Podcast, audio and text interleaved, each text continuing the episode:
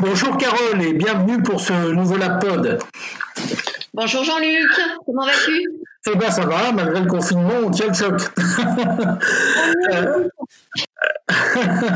aujourd'hui, euh, nous avons choisi de parler ensemble d'une brique importante de nos bots euh, qui porte sur le, traitement du langage naturel ou en anglais Natural Language Processing. Carole, est-ce que tu peux nous dire ce qu'on entend concrètement par le traitement du langage naturel?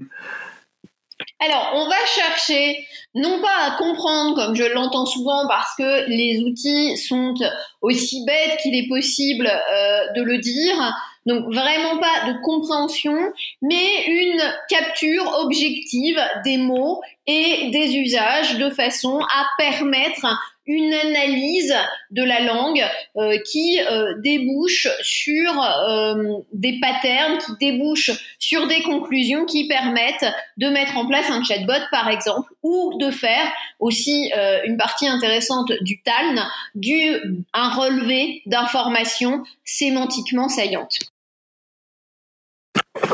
Super. Euh, généralement, quand on parle de traitement du langage naturel, euh, il y a souvent deux acronymes qui reviennent. On entend souvent parler de NLU, de NLG. De quoi s'agit-il exactement? Alors, on va commencer avant même le NLU et le NLG. Donc, U pour Understanding et G pour Generation. Euh, donc génération de quelque chose et euh, compréhension de quelque chose, on va déjà euh, commencer par ce que tu as signalé, le P de processing, c'est-à-dire essayer de retrouver dans une suite de caractères, dans un énoncé, dans un texte qui nous vient soit de la reconnaissance de la parole, soit d'une entrée tapée au clavier, la suite de mots à l'intérieur desquels, enfin la suite avec laquelle on va pouvoir travailler. Se pose une première question, qu'est-ce qu'un mot? C'est une question qui paraît anodine, un peu provocatrice de la part de la linguiste, mais qui n'est pas euh, si évidente que ça. Si je te demande à toi, Jean-Luc, qu'est-ce qu'un mot pour toi? Alors, je vais te dire que c'est une entité sémantique, ça porte un peu de sens. Euh, oui, euh, et c'est une entité, euh, je dirais, qui peut euh, répondre à une problématique bien particulière de construction, je dirais, d'une phrase. donc, il a des caractéristiques. C'est parfait. Alors, on voit tout de suite que Jean-Luc euh, prendre ma place en docteur de sciences du langage parce que tout de suite, il va chercher à avoir l'usage, la sémantique, le sens qu'il y a derrière. Pragmatiquement, un informaticien vous répondrait, eh bien, un mot, c'est une suite de caractères entre deux blancs. Euh, et ce à quoi je lui répondrais, très bien, on fait quoi d'aujourd'hui? Et d'accord, tu le traites comment? Donc voilà, on voit bien que la première question euh, qui est valable pour euh, le traitement euh, de la langue et du langage, ça va être de retrouver les mots. Et ça n'est pas si évident que ça à l'intérieur de nos énoncés. Alors je préfère parler d'énoncés que de phrases. Petit point, petite minute linguistique.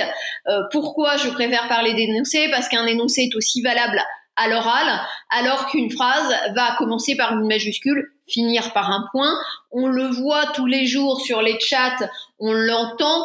Entre les ruptures de construction, les points qui ne se mettent pas et euh, les majuscules qui s'oublient, on n'est pas toujours dans le cadre bien normatif de la phrase, on est plus souvent dans celui de l'énoncé, à l'intérieur desquels il y a des mots, mais également des disfluences, mais aussi euh, des mots qui n'en sont pas, euh, des nouveautés qu'il faut traiter, et euh, ça va être le premier, euh, la première étape entre la normalisation et ce qu'on appelle la tokenisation, c'est-à-dire retrouver justement ce qui fait euh, un mot pour pouvoir savoir sur quoi on travaille d'abord, avant même de savoir comment on va travailler dessus, ce qu'on y met, ce qu'on cherche, ce qu'on y cherche.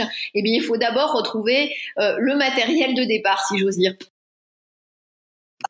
Bon, j'ai encore des, progrès à faire hein, en matière de, de linguistique, euh, mais bon, à ton contact, j'apprends au fur et à mesure, tu vois.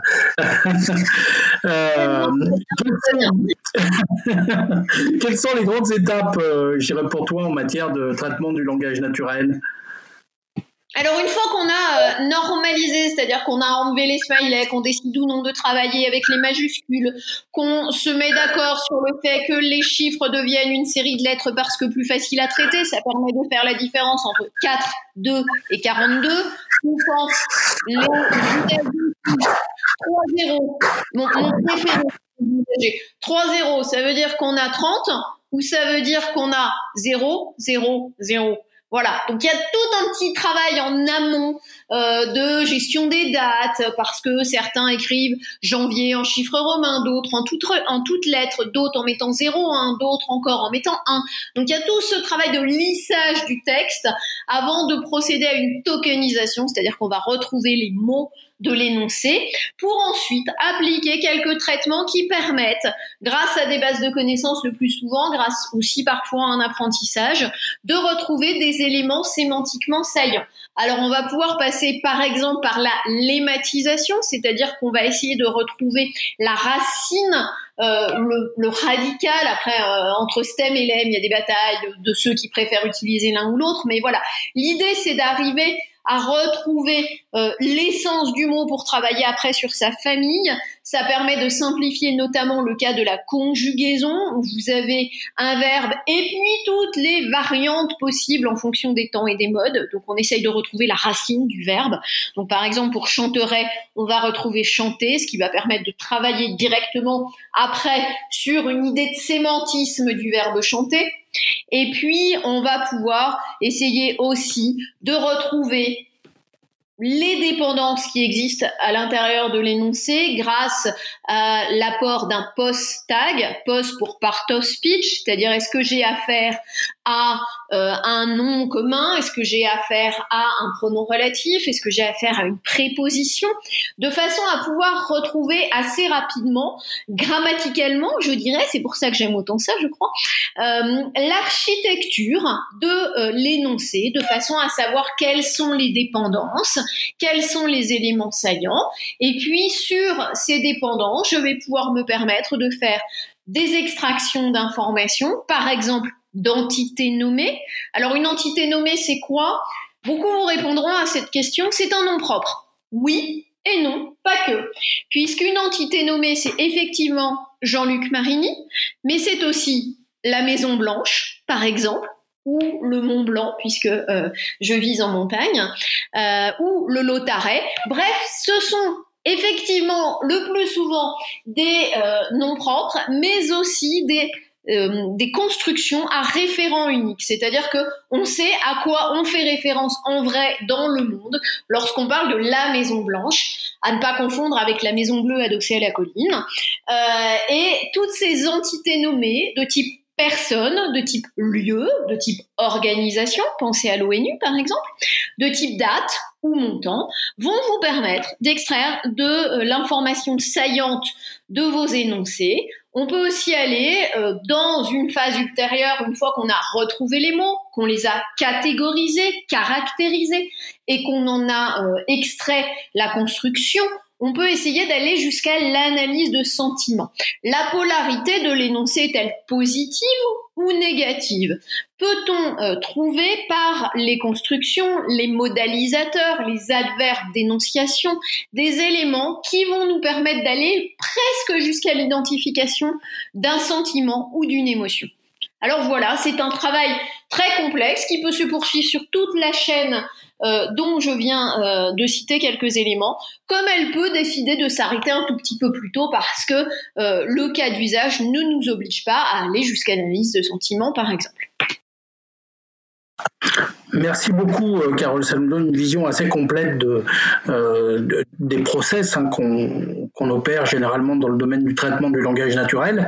Euh, J'allais dire, une des premières tâches euh, sur laquelle on va s'apesantir un peu, c'est peut-être la tokenisation. En quoi ça consiste réellement? On en entend souvent parler. Alors, retrouver des mots dans un énoncé, c'est pas forcément simple. Euh, je parlais des blancs tout à l'heure, on dit bah oui, euh, c'est ce qui est le plus courant, évidemment, mais euh, est-ce que les disfluences sont considérées comme des mots? C'est-à-dire, est-ce que le e, e, etc. peut être un mot Est-ce que aujourd'hui qui porte une apostrophe doit être considéré comme deux éléments ou comme un seul? D'accord. Est-ce qu'on peut vraiment désolidariser le D apostrophe de accord? Parce qu'accord irait dans un élément euh, Comment on fait? Parce que d'accord, c'est pas que donner son accord. De la même façon, d'abord, est-ce qu'on met à bord tout seul et le D apostrophe dans un coin? Donc c'est toutes ces décisions que l'on prend à travers euh, euh, tout simplement euh, des règles, un moteur de règles ou des, des outils appris qui vont nous permettre de retrouver, comme je le disais tout à l'heure, le matériel, le matériau sur lequel travailler. Bien. effectivement, on entend souvent parler aussi de NLTK et de stop list. À quoi cela fait-il référence? Est-ce que par hasard j'aurais martyrisé des gens chez toi avec ma stop list et euh, soit NLTK, soit Spécie, soit On ne citera pas de nom. Bonjour à lui et je plaide coupable. Effectivement, j'ai souvent pour habitude de dire euh, que euh, c'est important. Alors, c'est pas forcément de l'IA, mais souvent on veut construire avec un ensemble de mots que l'on obtient un nuage de mots de des interventions, euh, d'une sortie de transcription, etc. Et pour euh, construire ce nuage de mots, on a euh, quand même l'obligation de retirer la stop list. Alors la stop list, c'est quoi? C'est tous ces mots outils, comme la préposition de en français, comme le verbe être à la troisième personne de l'indicatif, surtout quand il est précédé du c apostrophe, comme euh, qu'est-ce qu'il y a aussi dans ma stop list? Euh, quelques adverbes euh, qui ne sont pas porteurs d'informations sémantiques saillantes. Bien évidemment, des stop lists, vous en trouvez dans les outils que tu cités, celle de euh, Speci est, me semble-t-il, fort large, celle des NLTK un petit peu plus resserrée, euh, dans Flaubert, vous trouvez des choses aussi, etc. Donc, on peut trouver des stop lists adaptées au français, toutes faites. Euh, Jupiter en propose, etc.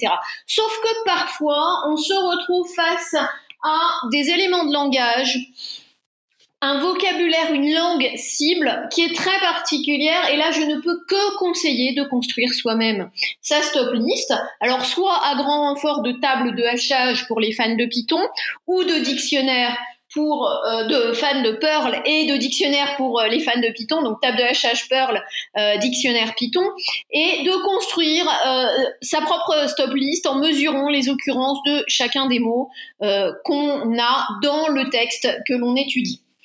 fort récemment, j'ai joué avec Scikit-Learn qui vous dit qu'il peut prendre une euh, un fichier en entrée, c'est pas vrai, il prend un tableau. Donc après avoir un petit peu galéré, j'ai fini par m'en sortir. Bref, tout ça pour montrer la nécessité d'avoir une vision propre et objective la plus possible de son texte de façon à enlever en conscience ce qu'on veut bien y enlever et de façon à garder pour travailler dessus ce dont on a envie de garder. Merci beaucoup, euh, Carole, pour euh, euh, ces éclaircissements. on entend souvent parler de tokenisation par mot ou de tokenisation par phrase. Quel est l'intérêt de la tokenisation par phrase?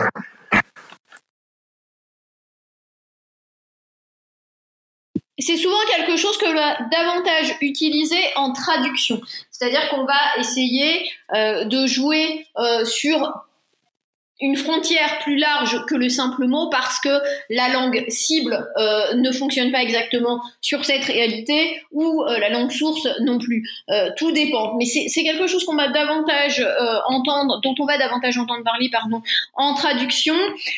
pour ma part, sur par exemple de l'analyse pour ensuite alimenter des chatbots, je reste quand même malgré tout, et ça correspond bien au français, à la hauteur du mot. Rien n'empêche non plus, effectivement, même en français, de travailler sur des trigrammes ou des quadrigrammes, ensemble de trois ou de quatre mots, de façon à avoir du sens en contexte et à par exemple faire la différence entre un cahier des charges et un cahier, de liaison euh, chez les élèves ou euh, un cahier de maths. D'accord. Euh, dans les étapes suivantes, on parle souvent de lématisation ou de stemming. Quel est le but de cette phase de lématisation, de cette phase de stemming? Et comme je le disais tout à l'heure, l'idée c'est de s'abstraire de la réalité euh, variable euh, utilisée dans l'énoncé pour remonter à des bases de connaissances, pour remonter à un mot, c'est-à-dire par exemple dans le cas du verbe chanter, remonter réellement à chanter et pas à toutes les variations liées à la conjugaison et à la non-simplicité de la conjugaison en français. Et encore là, c'est un verbe du premier groupe, pas du troisième. C'est pire, en troisième. Vous prenez le verbe prendre qui a aussi beaucoup de variations du radical euh, et vous vous retrouvez très vite avec une identification un peu complexe. Alors que si l'on revient à cette notion de base, de radical, de, de mots tels qu'il se vit dans une entrée de dictionnaire, eh bien, on manipule le concept et ce qui l'emporte avec lui plus facilement. Merci Carole. Euh, alors, de, la même façon, tu parlais tout à l'heure de reconnaissance d'entité nommée. Euh, en quoi ça consiste cette fameuse reconnaissance d'entité nommée ou NER en anglais, euh, enfin l'acronyme qui correspond en fait à la dénomination anglaise? Pour Named Entity Recognition. Euh, effectivement, reconnaître des entités nommées est un travail à part entière. Euh, certains outils euh, le font fort bien.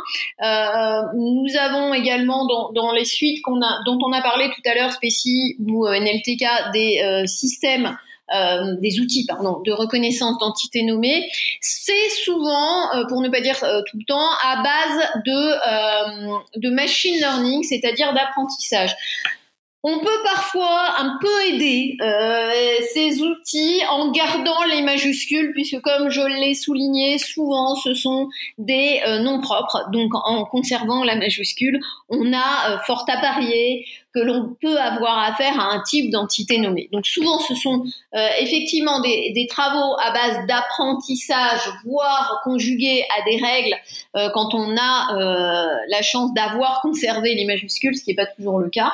Et ces entités nommées permettent réellement de récupérer de l'information en contexte par rapport au texte et de réussir à retrouver un réseau référentiel marqué euh, dans euh, les euh, textes étudiés.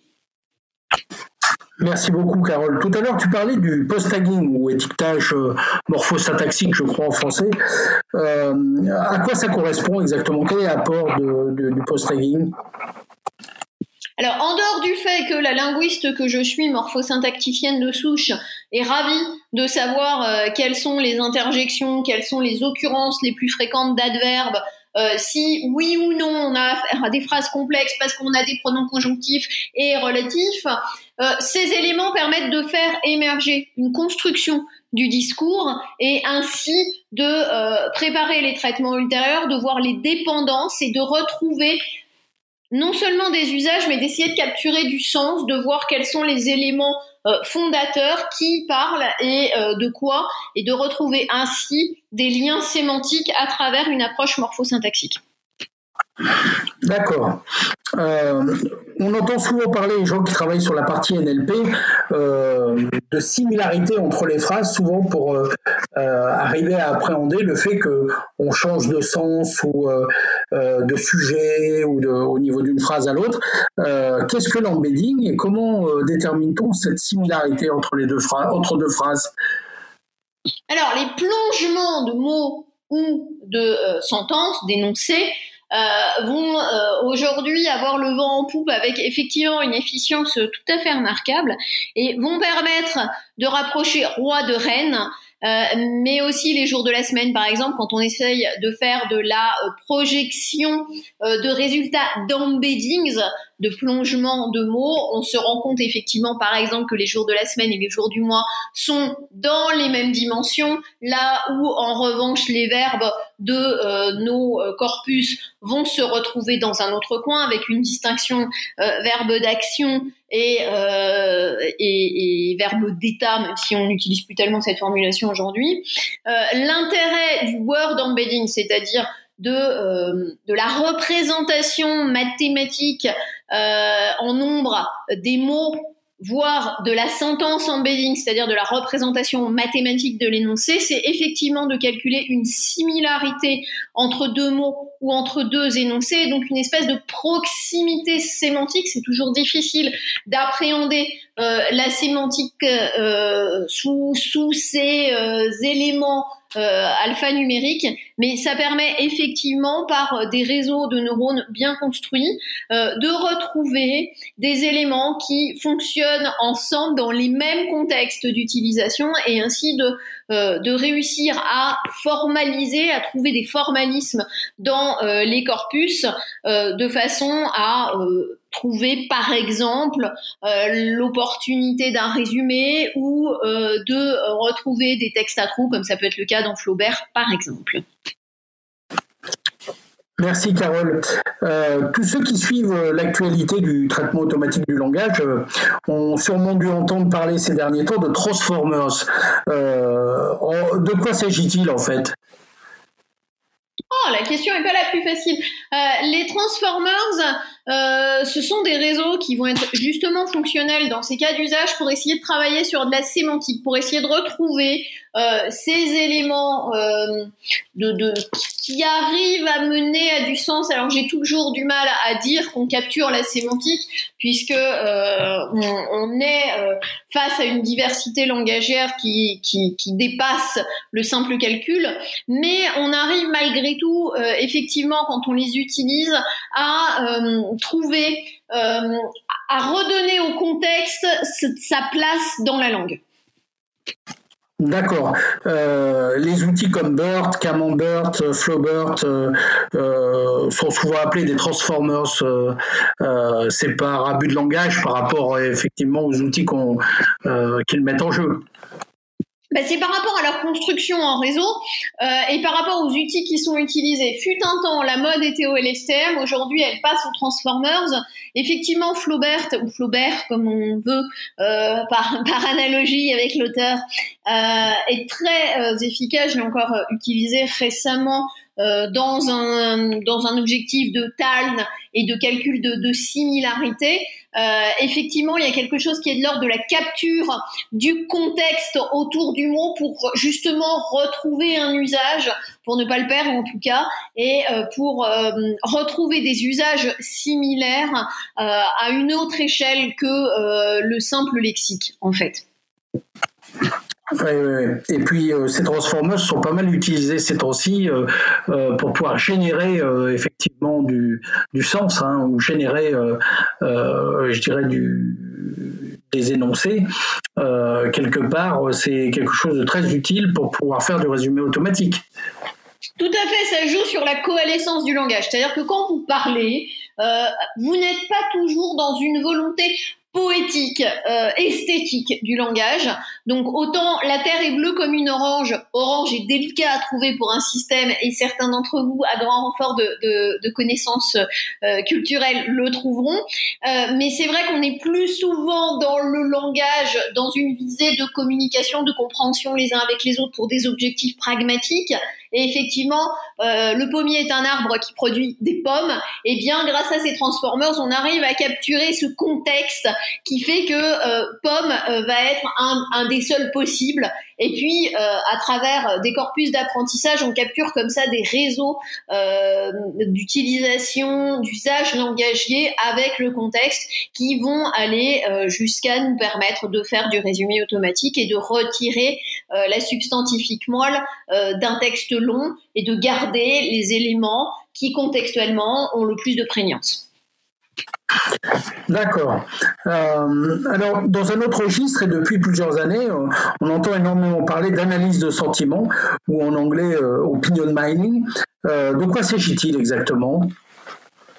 Alors l'idée, comme je le disais tout à l'heure, avant même de tomber dans, le sentiment, on n'est pas dans un, dans un roman à l'eau de rose ou dans un roman de euh, on va vraiment être sur l'étude d'une polarité. Est-ce qu'on est dans une polarité négative ou positive ou est-elle neutre Et de ce, de, ce point de départ de polarité, grâce non seulement au lexique, à la morphosyntaxe, mais également à euh, un contexte, une utilisation, une complexité, voire une prosodie quand on prend des éléments acoustiques, euh, on a arrive à capturer effectivement un état d'esprit, à essayer de retrouver une émotion, ou du moins l'émotion principale euh, véhiculé par l'énoncé, sachant que sans l'aide de la vision, c'est-à-dire sans l'aide des caractéristiques du visage, euh, qui fait que par exemple quand vous, êtes en colère, vous avez tendance à froncer les sourcils, eh bien c'est un petit peu plus difficile, mais on essaye de le faire par un mélange de caractéristiques euh, lexicales, morphosyntaxiques et acoustiques pour capturer là encore par l'usage qui est fait des mots et la façon dont ils sont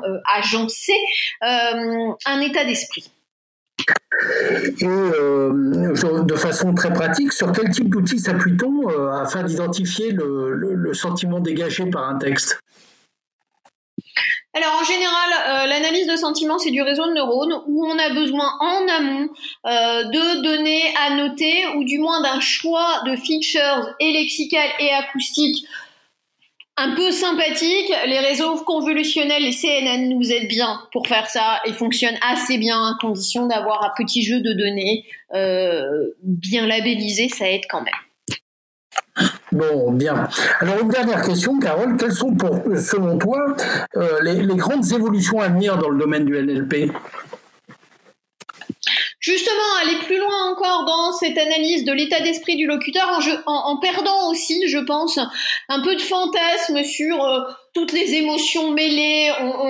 il me semble, d'une part, qu'il est de bon ton d'être sur une alliance de caractéristiques, donc à la fois lexicale, morphosyntaxique, acoustico-prosodique, pourquoi pas parfois l'aide des outils de vision, et puis d'autre part être vraiment sur quelque chose de pragmatique, c'est-à-dire qu'on ne capture pas euh, un sentiment, une émotion, on capture une tendance chez l'individu en utilisant euh, notamment aussi son historique de locuteur, ce qui euh, aide bien dans ce type de travaux. Mais vraiment aller sur quelque chose de plus pragmatique qui prend en compte toutes les caractéristiques possibles et pourquoi pas qui évolue au fur et à mesure de la conversation grâce à l'historique du locuteur.